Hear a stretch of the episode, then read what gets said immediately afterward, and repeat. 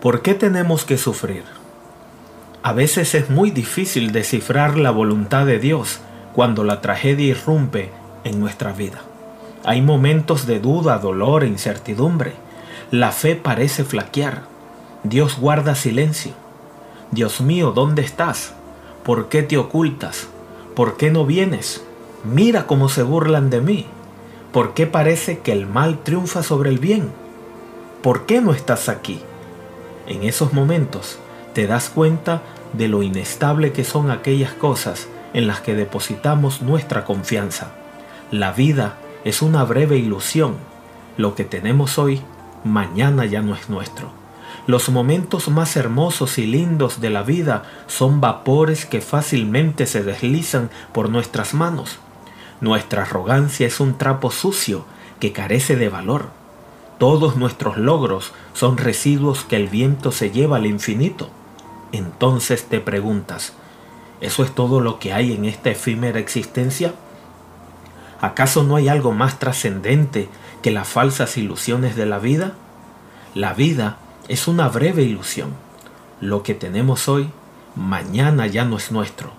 Recuerda que todo lo bueno y hermoso que existe en este oscuro mundo es solamente un eco de lo que está por venir. La muerte y el dolor son sombras temporales. El silencio y murmullo sigiloso de Dios únicamente se discierne mediante la fe en su palabra.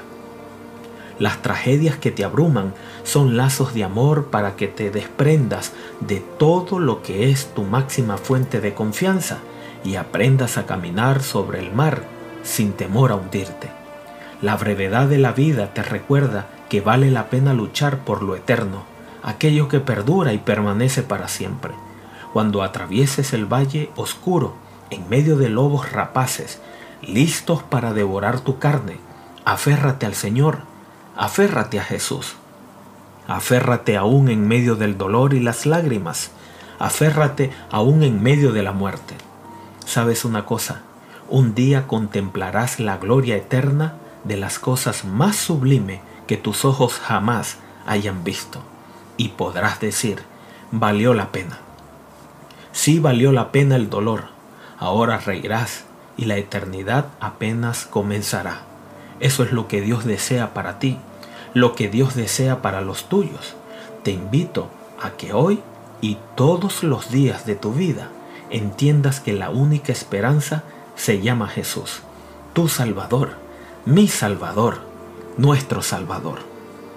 Señor, conoces muy bien los sufrimientos de nuestra vida, conoces bien las cosas que hemos pasado, las cosas que estamos pasando y aún las que pasaremos.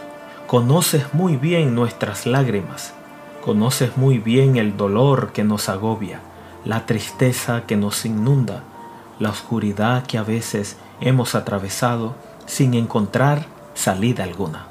A veces hemos sentido que tú nos has abandonado, pero queremos decirte en esta hora que necesitamos de ti que nos ayudes cuando flaqueamos, cuando dudamos, que nos ayudes cuando todo el mundo nos da la espalda. Entender que tú estás allí con tu mano extendida para levantarnos, con tus brazos amorosos para recibirnos, pero con tu poder para fortalecernos y seguir adelante. Todo esto te lo pedimos en el nombre de Jesús. Amén.